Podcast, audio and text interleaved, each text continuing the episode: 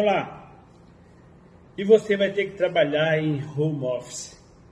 Como fazer essa experiência dar certo?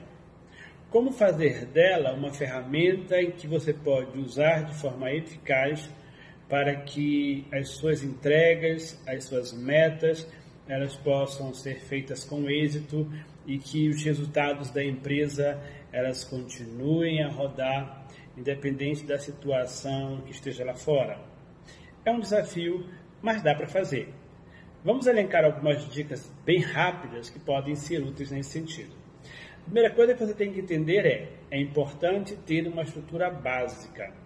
Mas ao mesmo tempo, você não pode achar que você precisa ter toda a estrutura que você tem quando está lá na empresa. A estrutura que você tem, ela é emergencial. Então você tem que entender isso claramente uh, e não nos colocarmos a ponto de fazer exigências que não cabem para a situação. Nós vamos fazer o máximo com o que nós temos. É uma, essa é a postura adequada para a situação. Falando sobre o trabalho em si, é importante você estabelecer sua rotina de trabalho. Assim como você faz lá no seu local na empresa. Você tem que ter um começo, você tem que ter um meio e tem que ter um fim. Você precisa saber quando começa, quando pausa, porque elas são importantes sim, e quando você finaliza esse trabalho. Apesar de você estar na sua casa, em algum momento você vai ter que fechar o escritório e voltar para sua rotina doméstica. É importante também manter relatórios. É importante você se comunicar, dar os feeds necessários para aquelas pessoas que fazem parte do seu grupo. Isso humaniza o processo. Você agora não é uma ilha isolada.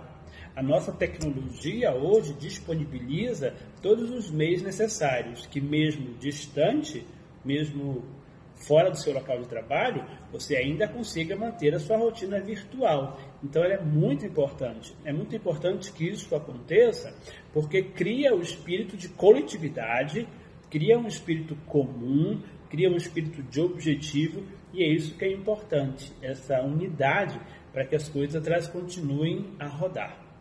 Mas, além de tudo, o que é mais importante você entender, nós entendermos, é a disciplina da mente que é necessário nós mantermos.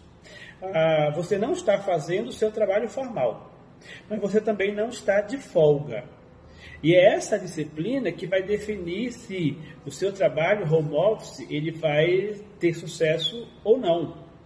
O ambiente doméstico ele oferece diversas distrações, a começar pelo fato de que nós não estamos no nosso ambiente de trabalho da empresa.